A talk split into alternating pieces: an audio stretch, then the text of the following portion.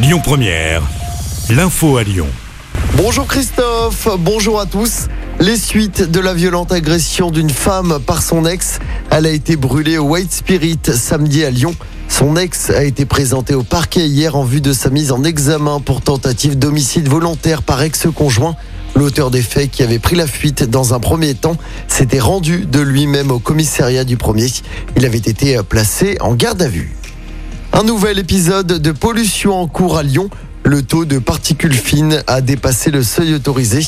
La préfecture a donc activé le niveau information recommandation dans le bassin lyonnais et le Nord-Isère. À ce stade, il est simplement recommandé aux automobilistes de réduire leur vitesse sur les grands axes. Dans l'actualité locale également, cette grosse saisie des policiers du Rhône. Ils ont mis la main sur 30 kilos de résine de cannabis et sur 130 paquets de cigarettes.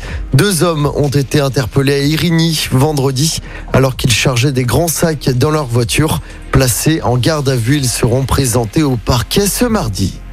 Là, Tony Garnier se prépare à accueillir de nouveau des concerts et des spectacles. Le gouvernement a annoncé la semaine dernière que les concerts debout pourraient reprendre le 16 février prochain. Depuis fin décembre, la plus grande salle de spectacle de l'agglomération lyonnaise n'accueille plus aucun événement. Thierry Pila, directeur de la halle, est satisfait d'avoir enfin des perspectives. On est très euh, satisfait d'avoir enfin des, des, perspectives, de pouvoir euh, voir un peu plus clair sur euh, sur l'avenir. On a déjà dû reporter tous les concerts de, de début d'année et bah, par un effet de, domino, il y en a encore d'autres qui ne peuvent pas se réaliser tout de suite. Ça se répercute un peu plus loin sur sur la saison et ça pose pas mal de problèmes de, logistique, de calendrier, etc.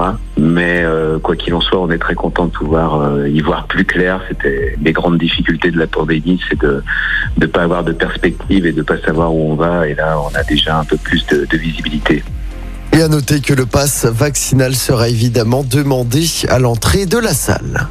En sport, du basket à suivre ce soir avec ce nouveau match de l'Asvel en Coupe d'Europe. Les Villeurbanais reçoivent le Bayern Munich à l'Astrobal. C'est un match en retard de la 18e journée d'Euroleague. Match qui avait été reporté à cause de cas de Covid au sein de l'effectif de l'Asvel. Coup d'envoi du match ce soir à 21h.